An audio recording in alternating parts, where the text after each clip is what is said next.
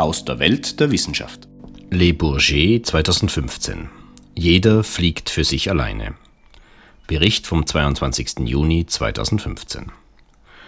Das waren noch Zeiten. In den End-60ern bis in die 80er Jahre war die weltgrößte Flugzeugschau in Le Bourget bei Paris der Schauplatz für die Luft- und Raumfahrtindustrie. Heute fliegt jeder für sich allein, meint Andreas Weise in eigener, subjektiver Betrachtung. Es gab nicht nur Fachbesuchertage für den eingeschränkten elitären Kreis. Dem einfachen Normalbesucher, der nicht unbedingt in der Lage war, eines der ausgestellten Flugzeuge zu erwerben, wurde seinerzeit eine Menge geboten. Brot und Spiele wollte man meinen. Das Werben um den normalsterblichen Besucher, der nach dem Staunen über die technischen Errungenschaften jener Zeit dann zurück in sein alltägliches Leben ging, hatte tiefere Gründe. Die Ausstellung in Paris war auch eine Leistungsschau der sich damals gegenüberstehenden Systeme. Die UdSSR bot alles auf, um die Vorzüge ihres Systems dem westlichen Publikum schmackhaft zu machen. Unvergessen sind die Präsentation der Vostok-Trägerrakete im Jahr 1967, des Überschallpassagierflugzeuges Tu-144 und des weltgrößten Hubschraubers W-12 im Jahr 1971. Es folgten Soyuz Apollo 1973, Raumstation Soyuz 6 1979 und Raumgleiter Buran 1989. Aber auch der Westen zeigte alles, was das breite Publikumsherz begehrte. Klar, es ging bei der Präsentation auch um die Akzeptanz der steuerzahlenden Bevölkerung. Nach der Beendigung des Kalten Krieges und dem Zusammenbruch der Sowjetunion mitsamt des Ostblocks war man auf Selbstfindung. Für den Zuschauer war das eine tolle Zeit. Geradezu freundschaftlich flogen Amerikaner, Westeuropäer zusammen mit Russen unter den staunenden Blicken des Publikums in den Flugschauen. Und heute, 2015 in Paris, die Organisatoren hatten wirklich alles aufgeboten, um dem Publikum ein unvergessliches Erlebnis zu bieten. Mir persönlich ist sehr positiv aufgefallen, wie man zum Beispiel vom Flughafen Charles de Gaulle freundlich und mit viel französischem Charme zum Ausstellungsgelände geleitet wurde. Stress- und kostenfrei, versteht sich. Auf dem Gelände angekommen fragen meine mitreisenden Freunde zweimal, ob in den nur 14 Euro Eintrittspreis auch alles Notwendige enthalten wäre. Natürlich, inklusive Museumsbesuch der Luft- und Raumfahrt auf dem Gelände. Auch ansonsten war ein Großaufgebot an freundlichem Servicepersonal angetreten. Ja, das fiel wirklich auf. Leider hatte der Veranstalter aber keinen Einfluss auf das Ausstellerverhalten. Es hatte den Eindruck, dass die Messe nach den Fachbesuchertagen beendet war.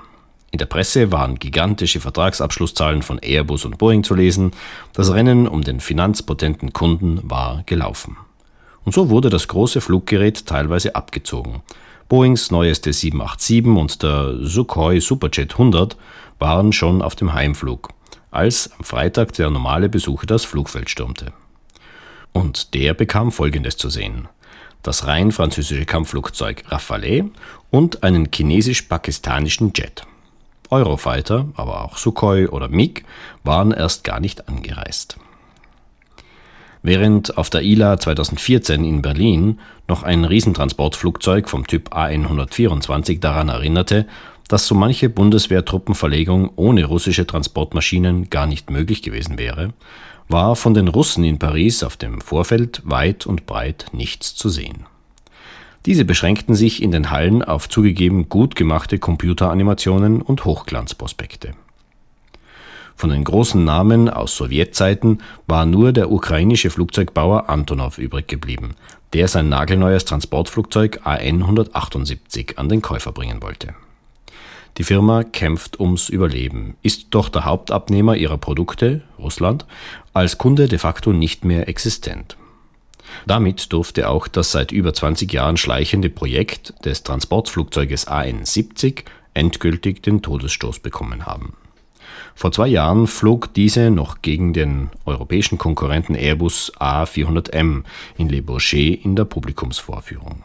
Jetzt, 2015, hatte der A400M die Show ganz für sich alleine.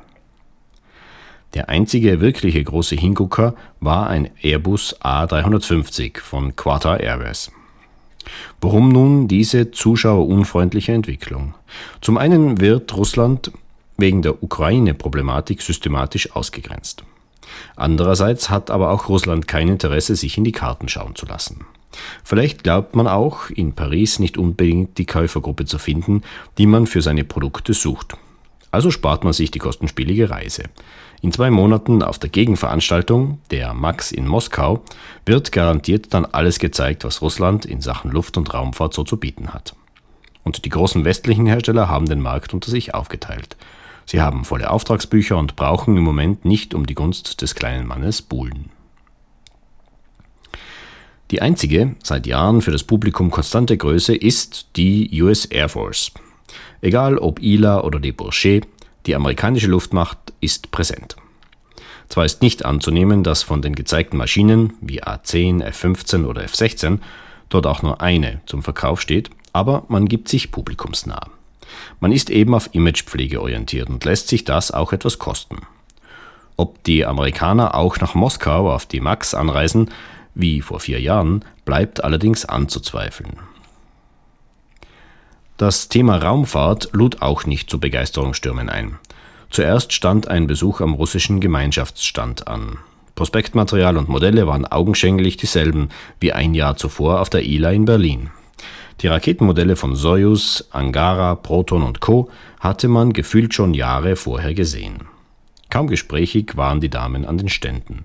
Man war äußerst freundlich, aber wenig aussagewillig. Es gab einfach nichts Neues zu berichten. Hier verfestigte sich der Eindruck, man war nur aus Höflichkeitsgründen anwesend. Die eigentlich heißen News werden bestimmt für die Max im August aufgehoben, hofft der Besucher. Im ESA-Pavillon ging es ebenfalls relativ ruhig zu. Viele war hier einer der Stars. Wie konnte das auch anders sein? An der Decke hing ein kleines, fast mickriges Modell der Orion ATV-Kombination. Der Ariane 6 wurde eine Plakatfläche inklusive eines 1 zu 20 Modells gewidmet. Nein, so sieht es nicht nach Aufbruchsstimmung in eine neue Raketen- und Raumfahrtstechnische Zukunft aus. Professor Jan Wörner als neuer ESA-Chef wird es schwer haben, emotionalen Schwung, auch beim Steuerzahler, hineinzubringen. Mit einem Objekt versuchte man dann dennoch zu punkten. Vor der Halle war unter freiem Himmel der IXV-Versuchsflugkörper nach seinem erfolgreichen Flug ausgestellt. Eine etwas detailliertere Erläuterung war es. Eine etwas detailliertere Erläuterung, was es mit dem etwas unförmigen Ding auf sich hat, wäre wünschenswert gewesen. Das DLR fand man auf dem Gemeinschaftsstand des BDLI, des Bundesverband der deutschen Luft- und Raumfahrtindustrie e.V. Hier war neben viele das optische Prunkstück ein Modell des Spaceliner, ein DLR-Entwurf für ein ballistisches interkontinentales Luftverkehrssystem. Ein sehr interessantes Konzept, das aber erst in ferner Zukunft verwirklicht werden könnte, zumal man die entsprechenden Geldgeber noch nicht gefunden hat. Fazit zum Thema internationale Raumfahrt in Le Bourget. Man feierte die erreichten Erfolge. Das ist auch gut so und völlig richtig. Aber die Visionen, der Schub nach vorn, der war nicht zu spüren. Weder bei Ariane 6 noch bei den anderen Projekten. Und die russische Präsenz bestand darin, dass sie vorhanden war. Alles in allem war es für einen interessierten, raumfahrtbegeisterten Amateur sehr ernüchternd. Trösten konnte da ein kurzer Besuch im Französischen Museum für Luft- und Raumfahrt auf dem Gelände. Sehr empfehlenswert. Aber erstens ist dort die Vergangenheit ausgestellt und zweitens muss man dazu nicht extra zur größten Luft- und Raumfahrtmesse anreisen. Der Besuch dort ist das ganze Jahr über möglich. In Le Bourget war die Zukunft nicht so richtig zu entdecken. Warten wir die Max in Moskau im August ab. Vielleicht sieht man dort mehr. Vielleicht.